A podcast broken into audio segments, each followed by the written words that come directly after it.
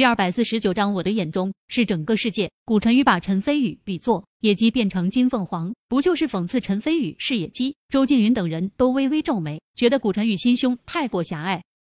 乔凤华俏脸一寒，随即眼珠微转，巧笑如花，道：“你说的也算有一半的道理。飞宇的确是金凤凰，绝对比某些只会叽叽喳喳的布谷鸟高贵多了。你说对吧？”飞宇，他说到布谷鸟的时候，特地把“谷”字加了重音。明眼人一听就知道，乔凤华嘲讽的是古晨宇。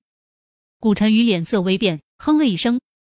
陈飞宇嘴角挂着笑意，道：“凤华姐说的有点道理，不过更准确的说法，我原先是乾隆在渊才对。”乔凤华双眸顿时一亮，笑道：“对，飞宇就是乾隆，乾隆在渊。”古晨宇轻蔑而笑道：“乾隆在渊，那你的意思是，你现在是飞龙在天了？”周静云等人纷纷点头。陈飞宇医术通玄。今天刚碾压其他中医生，勇夺中医笔试大赛冠军，扬名省城中医界，并且还和多位顶级豪门的千金小姐关系暧昧不清，现在还成了这场重量级宴会的座上宾，一时间风光无限，的确可以算得上是飞龙在天了。然而，陈飞宇自斟自饮了一杯，放下酒杯后，摇头说道：“你说错了，现在吗？依然是乾隆在渊。”依然是乾隆在渊，众人纷纷一愣。陈飞宇的意思，不就是说他现在在省城所取得的成就，在他自己眼中根本就算不上什么，甚至还远远达不到顶峰吗？陈飞宇此子倒真是野心十足。想明白这一点后，众人纷纷倒吸口凉气。古晨宇轻蔑而笑，不屑道：“好一个乾隆在渊！原来在陈大夫眼中，这偌大的省城，竟然还不足以让陈大夫飞龙九天之外。”我很好奇，那究竟是什么样的成就，在你眼中才能算得上是飞龙在天呢？难道是扬名燕京？周静云等人暗暗点头。燕京可是华夏首府，不但是政治文化中心，更是天下龙气汇聚之地，绝对称得上是藏龙卧虎。如果能在燕京闯下名头，的确算得上是飞龙在天了。陈飞宇依旧自斟自饮，表情淡然，摇头轻笑道：“燕京。”或许在别人看来，能在燕京闯出名堂，已经算是光耀门楣了。但是在我陈飞宇眼中，依然不够。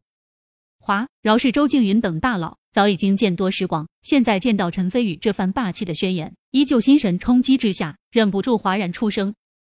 乔凤华双眸更加明亮，越发觉得陈飞宇浑身上下充满了说不出的魅力。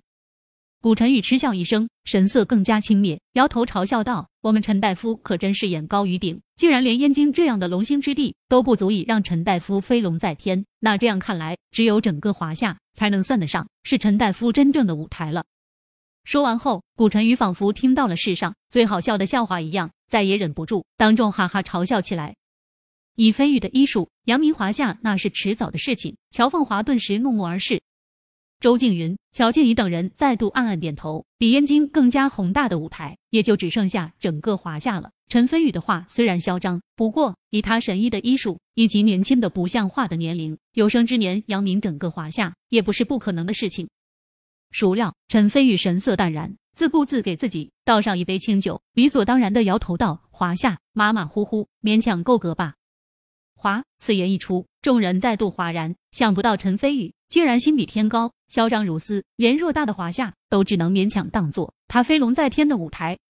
古晨宇眼神中闪过一丝轻蔑，冷笑道：“原来连偌大的华夏，在你眼里都不够你发挥的。好，很好，省城竟然又出了这样一个嚣张无极限的狂妄之徒，真是可笑。我现在越发的好奇，你觉得究竟是什么样的舞台才能满足你？”顿时，在场所有人纷纷看向陈飞宇，他们也很想知道答案。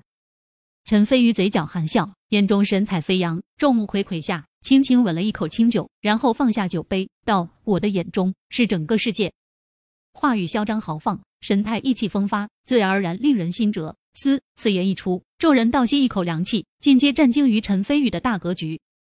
省城对于很多人来说，已经是很大的舞台了，已经足够满足绝大多数人的追求。然而，对于陈飞宇来说，省城太小，燕京也太小。只有整个世界才能支撑他的大格局，因为他的名字叫陈飞宇。银针玄妙，渡人无方，长剑辟敌，画地成河的宗师陈飞宇。顿时，乔凤华双眸异彩连连。哪个少女不怀春？哪个美女不崇拜英雄？更何况乔凤华本就对陈飞宇充满了好感。此刻，陈飞宇嚣张霸气、意气风华，视天下犹如无物的样子，深深冲击着乔凤华的芳心。另一边，古晨宇已经完全拉下脸来，轻蔑冷笑道：“陈飞宇。”就算你医术高明又如何？你以为只靠着区区医术就能够扬名全世界？真是天真的令人可笑！你现在当着周会长等人的面大放厥词，不觉得你自己太嚣张了吗？嚣张？不不不！陈飞宇伸出食指摇了摇，摇头轻笑说道：“对于那些真正有本事的人来说，就算只是谦虚之词，但是在别人看来，还会认为是在嚣张骄傲。原因无他，实在是因为世上庸庸碌碌之辈太多，因为这些庸碌凡夫。”只能看到井口这一小片天空，还以为世上所有人都跟他一样以管窥天，殊不知只是徒增笑耳。宇宙浩渺，天地辽阔，古晨宇，你身为省书法协会的会长，我劝你放大你的眼界，不要当了井底之蛙还不自知，否则只能贻笑大方之家。扑哧一声，乔凤华顿时娇笑出声，端的是人比花娇。古晨宇身为省城少有的青年才俊，一向是人人羡慕的存在。什么时候被人这样当面教训过？尤其是陈飞宇年纪比他小，他愤怒之下直接拍案而起，怒道：“陈飞宇，胡说八道！你哦，你待如何？”陈飞宇微微侧目，神色淡然，但是眼中闪过一丝冷芒。古晨宇突然感觉到一股冷入骨髓的寒意，不由得心生一股惬意。原本已经到嘴边的挑衅话语，又给硬生生咽了回去，一屁股重新坐了下去，心里还一阵奇怪：陈飞宇不就是一个医术好一点的中医大夫吗？搞不明白自己怎么突然害怕了。接着，古晨宇转念一想，在场的还有周静云、乔静怡等一干省城商界大佬，陈飞宇当着他们的面这么嚣张，甚至不把省城放在眼里，换句话说，就把把周静云这群大佬。都给看低了。他还记得清清楚楚，三年前，一个很有前途的年轻人，就因为在宴会上说错一句话，就被周静云记在心里。然后，那名很有前途的年轻人再也没办法在长林省商圈混出名堂了。现在，陈飞宇的嚣张简直完全没把周静云放在眼里，等待陈飞宇的下场肯定特别悲惨。哼，所谓木秀于林，风必摧之。陈飞宇啊，陈飞宇，你在周会长他们面前这么嚣张，甚至还不把周会长他们放在眼里，真是找死！我就坐在一边看你自取灭亡。想到这里，古晨宇冷笑了两声，彻底放松下来，向周静云看去。一看之下，顿时一脸懵逼。原先在古晨宇的预想中，周静云作为长宁省商贸协会的龙头大佬，怎么可能容忍一个年轻人当着他的面这么嚣张？肯定会非常生气。然而。当古晨宇看向周静云的时候，却发现周静云满面堆笑，甚至还举起了酒杯，和善的呵呵笑道：“小陈大夫真是少年英才，如此大格局、大志向，真是令周某汗颜。周某敬小陈大夫一杯，等以后小陈大夫真正飞龙九天之上的时候，周某再大摆宴席，宴请省城所有有头有脸的人物来为小陈大夫祝贺。好说好说，小子醉酒之言让周会长见笑了。”陈飞宇端起酒杯。和周静云碰杯，发出“叮”的一声脆响，一饮而尽。